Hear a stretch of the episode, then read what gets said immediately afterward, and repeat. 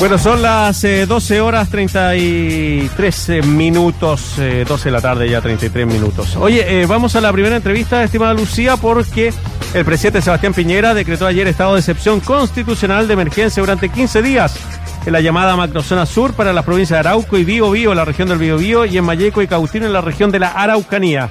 Estas provincias quedaron bajo dependencia jefe de defensa nacional designados por el presidente Piñera. Para hablar de esto estamos con Jorge Araya, experto en seguridad pública, ex jefe de división de seguridad pública del Ministerio del Interior. Jorge, ¿cómo le va? Bienvenido. Hola, ¿cómo están ustedes? Muy buenos días, buenas tardes ya. Buenas tardes. Buenos días, buenas tardes.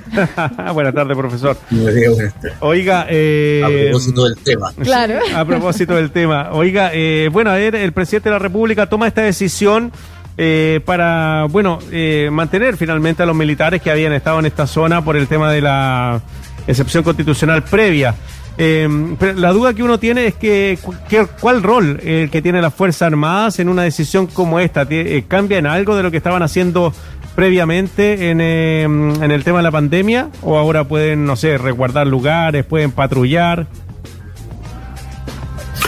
Sí, bueno, efectivamente la, la declaración de estado de excepción eh, constitucional de emergencia les va a dar las posibilidades, yo diría, de actuar en propiedad, o sea, primero que nada, las regiones, ¿ah? eh, Biobío, la Araucanía y las provincias, las cuatro provincias que están específicamente señaladas ahí, van a estar bajo el mando de un eh, general, de, en un caso de la Armada, un almirante de la Armada, en el otro caso un general de ejército, eh, como jefes, digamos, de, de, zona, digamos. Por lo tanto, eh, de alguna manera lo que vamos a tener van a ser dos regiones prácticamente sometidas bajo el mando militar, bajo el mando de las Fuerzas Armadas y por lo tanto ahí hay una gran posibilidad de eh, dar una señal, eh, que yo creo que es la pretensión del gobierno, una señal de eh, estado de excepción precisamente, de un territorio a cargo de los militares y por lo tanto que la situación debe estar controlada.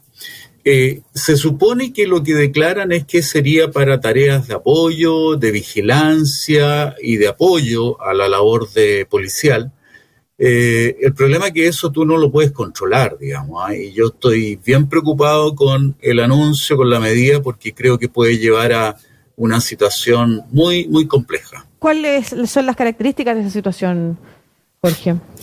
Mira, lo que pasa es que eh, ejercer una labor policial es una tarea eh, muy compleja en cualquier lugar del mundo, ¿ya? eh, Ose, que es una experta, digamos, en, materia policial, eh, tiene un libro que se llama Entender a la policía. Y, tú te das cuenta ahí eh, que la labor policial en cualquier lugar del mundo es compleja, pero especialmente es compleja en la segunda, en las tres funciones de las policías, en el, el tercer lugar, la asistencia eh, cotidiana el servicio a la comunidad que realiza la policía en cualquier parte del mundo. La segunda labor, esta labor de control del orden público, es una labor crítica. En cualquier lugar del mundo es una labor eh, muy compleja, eh, porque tú muchas veces no estás frente a delincuentes, mm. sino que estás frente a ciudadanos muy empoderados que quieren manifestar su descontento por algo que les parece injusto y tienen todo el derecho y la libertad para expresarse. Entonces, eh, tú necesitas un profesional muy preparado que sepa que esos ciudadanos tienen derecho a expresarse, tienen todos los derechos constitucionales de un ciudadano eh, y eh, por lo tanto no pueden ser tratados como un delincuente y tiene que haber un uso proporcional de la fuerza solo en la medida que eso se requiera. Y un policía preparado, igual es, es cuestionable y yo mismo estoy por sacar un libro, digamos, donde cuestiono la preparación que tiene hoy día eh, Carabineros de Chile en materia de cumplimiento de las normas de Naciones Unidas. Pero al menos hay una aproximación a ello en la formación de Carabineros de lo que son las normas establecidas por Naciones Unidas. Hay un código eh, de eh, actuación para funcionarios encargados de hacer cumplir la ley que aplica a Naciones Unidas en todo el mundo y que te da a ti una serie de pasos de eh, cuándo hacer uso de la fuerza, cómo hacer uso de la fuerza, cómo hacer eh, cuándo tienes derecho a hacer uso del arma, por ejemplo. yo te digo, a propósito de la situación, me decías tú, ¿qué va a pasar si una patrulla militar es atacada por gente con piedras y palos, digamos, porque quieren hacer ver su descontento? Eh, la patrulla militar eh, va a tener como la preparación que tienen, es una preparación para la guerra, y van a tener la posibilidad de hacer uso de sus armas, ¿ya? Contra esos manifestantes contra la gente que lo están atacando. Y eso puede significar muertes de personas, digamos, producto de un conflicto que es más bien social. Y eso sería gravísimo. Por lo tanto, eh, yo creo que en la policía siempre existe la posibilidad de que se ocupen medios alternativos, no letales, las bombas lacrimógenas, eh, el arresto, los bastones, digamos, eh, de golpe, eh, en fin, el gas, pimienta, por último, en fin. hay distintas alternativas, pero claramente los militares no están preparados y la actuación de ellos, la preparación de ellos para la guerra, y en este caso no estamos en ninguna guerra mm. en esas regiones. Sí, ayer conversábamos en la tarde con Pedro Cayuqueo, eh, eh, abogado, eh, perdón, escritor y periodista de origen mapuche, y decía que finalmente él, estimaba esto que era una pirotecnia electoral para hacerle un guiño, sobre todo a los votantes de derecha, en las próximas elecciones. ¿Usted comparte también que puede haber alguna medida como esta de, mm, en un análisis político que sea también un tema electoral del gobierno? Sí, yo, yo creo que efectivamente hay eh, primero una presión. Yo creo que el gobierno le tiene mucho miedo a los camioneros y efectivamente han habido protestas de los camioneros, como todos sabemos. Eh, acá en Santiago, como somos un país muy centralizado, no nos damos cuenta eh, y, y nos ha parecido que el país sigue funcionando, entre comillas, en cierta normalidad pero si uno ve las noticias, ya en esas regiones estaba siendo afectado el abastecimiento de repente de combustible, o de ciertos productos. Entonces, la presión de los camioneros creo que condiciona mucho al gobierno, es decir, tenemos que eh, darle en el gusto, eh, y los camioneros lo que querían era una medida de este tipo, digamos, muy efectiva, muy de fuerza, digamos, es lo que ellos lo identifican. Eh, entonces creo que en, buena medida para darle el gusto y solucionar esa presión de los camioneros, esa coerción eh, de los camioneros, y en alguna medida también producto de una cosa electoral, porque, bueno, quiere al menos en esas regiones dar una señal de decisión eh, de parte del gobierno, de control de parte del gobierno. Jorge, usted habla de... Mm, de, los problemas sociales que hay y las protestas que pueden haber eh, precisamente por cierto descontento, además, no por cierto, pero un descontento histórico también, y en un momento especial también que situación o, o trato distinto a los pueblos originarios.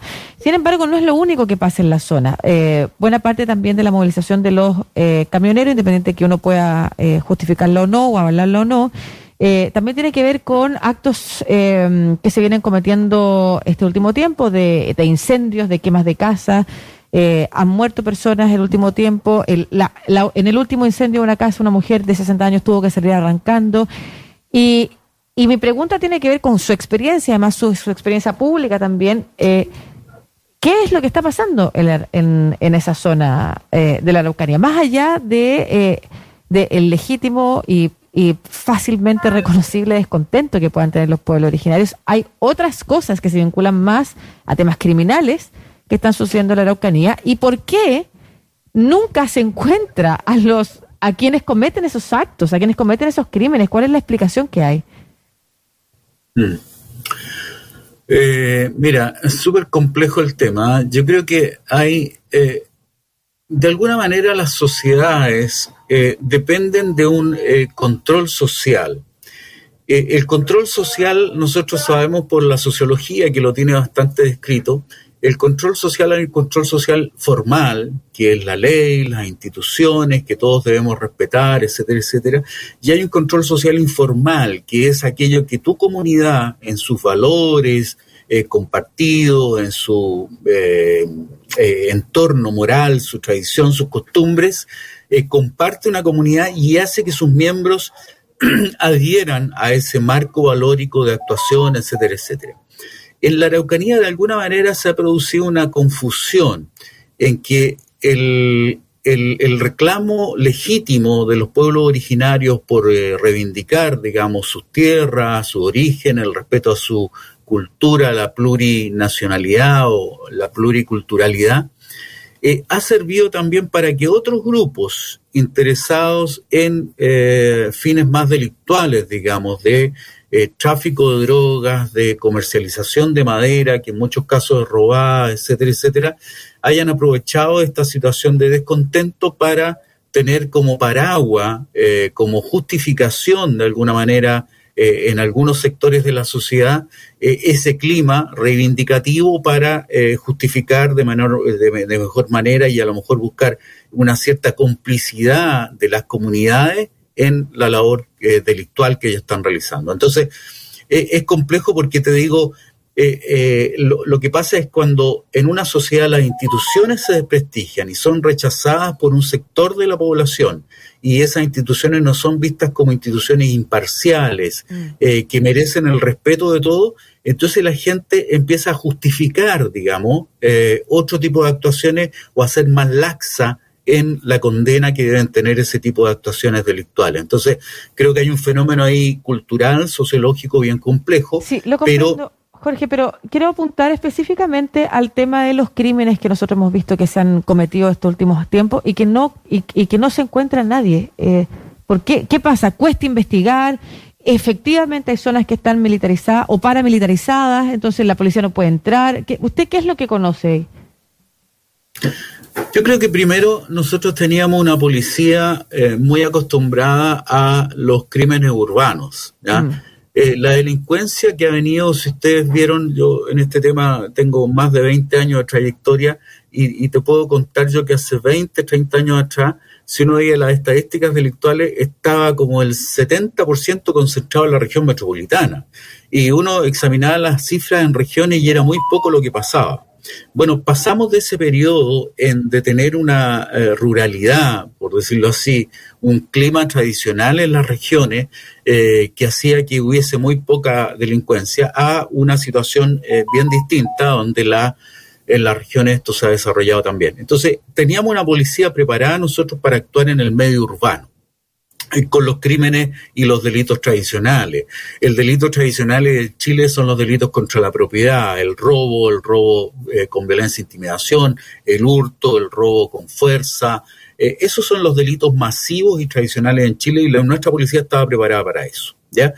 Eh, no estaba preparada para un tipo de criminalidad que es distinta donde hay grupos organizados muy sofisticados, digamos, operando detrás, que son mafias o carteles, digamos, ligados a la madera, a la droga, digamos, y en un ámbito rural donde las eh, superficies, una comuna en Santiago puede tener 10, 12 kilómetros cuadrados. Allá estamos hablando de comunas que tienen 5.000 eh, kilómetros cuadrados. Entonces, eh, es, es, una realidad muy distinta para la cual no teníamos preparada la policía, creo yo, eh, y que son delitos especialmente complejos por esta red de protección eh, que ellos tienen también en determinados sectores.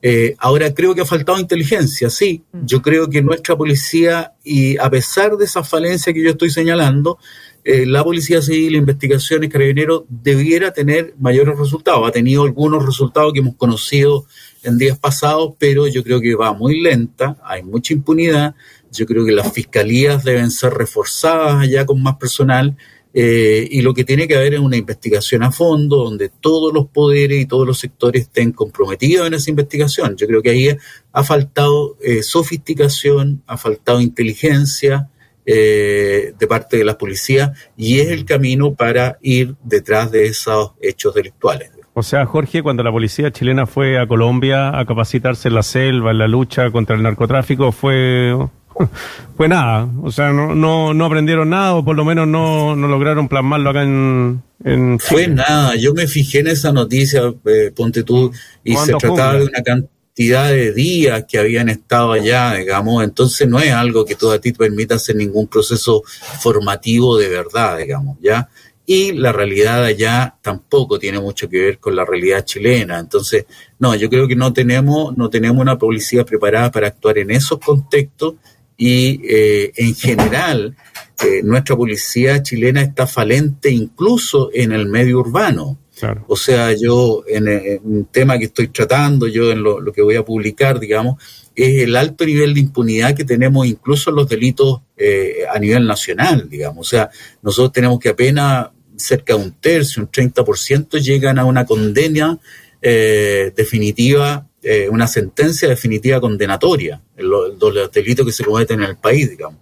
La gran mayoría quedan impunes porque hay una incapacidad eh, de la fiscalía y de las policías especialmente de investigar y llegar a dar con los responsables y las pruebas de, de esos delitos. A mí lo que me llama la atención es que nuestra policía no está preparada, pero al mismo tiempo es incapaz de no terminar, y quizás por lo mismo, no terminar vulnerando, violando los derechos humanos de los y las ciudadanas en distintos contextos, ya sea aquí en la ciudad, en el marco de las protestas, como también puede ser en el sur, porque recordemos también, tampoco terminó nada bien la, visita del Comando Jungla o la pertenencia eh, temporal del Comando Jungla a la zona de la Araucanía.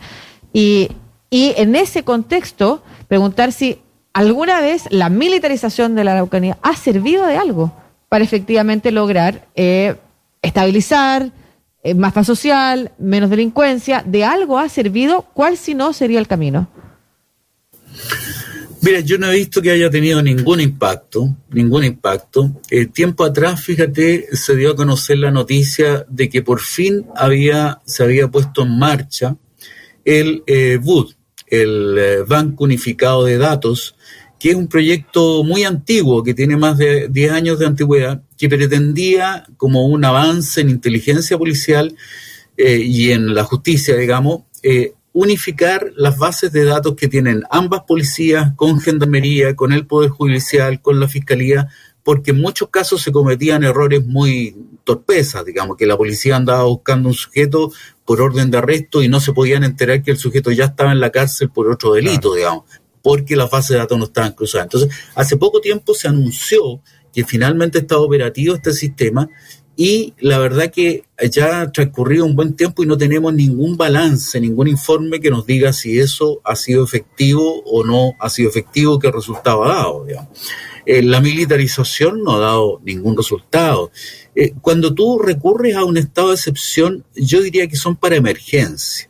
O sea, efectivamente cuando eh, hay un terremoto, digamos, y posterior al terremoto se producen saqueos. Eh, yo creo que la población mayoritariamente va a estar de acuerdo en que es necesario que militares salgan a la calle a custodiar, ayudar a custodiar el orden público, porque se trata de un fenómeno masivo de turbas que están asaltando supermercados, los barrios, qué sé yo. Eh, se trata de una emergencia en que los servicios no están funcionando. Eh, en fin, hay un estado realmente de excepción. Pero en este caso ¿qué sentido tiene esta medida si se trata de una medida que dura 15 días? cuando el conflicto de la Araucanía es de cientos de años, digamos, y es una cosa que va a permanecer por mucho tiempo.